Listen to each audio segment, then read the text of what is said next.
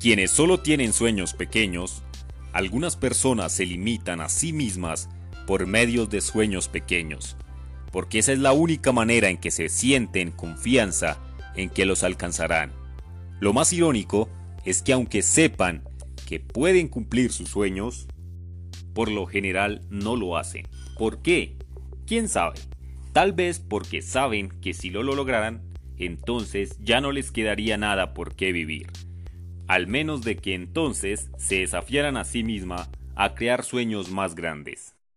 En otras palabras, prefieren vivir en pequeño que enfrentar los riesgos y la emoción de vivir en grande. Más adelante en la vida los escucharás decir, ¿sabes? Debí haberlo hecho hace años, pero nunca se dio la oportunidad.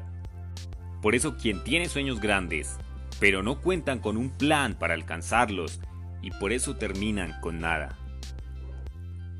Quienes sueñan en grande alcanzan sus sueños y crean sueños aún mayores.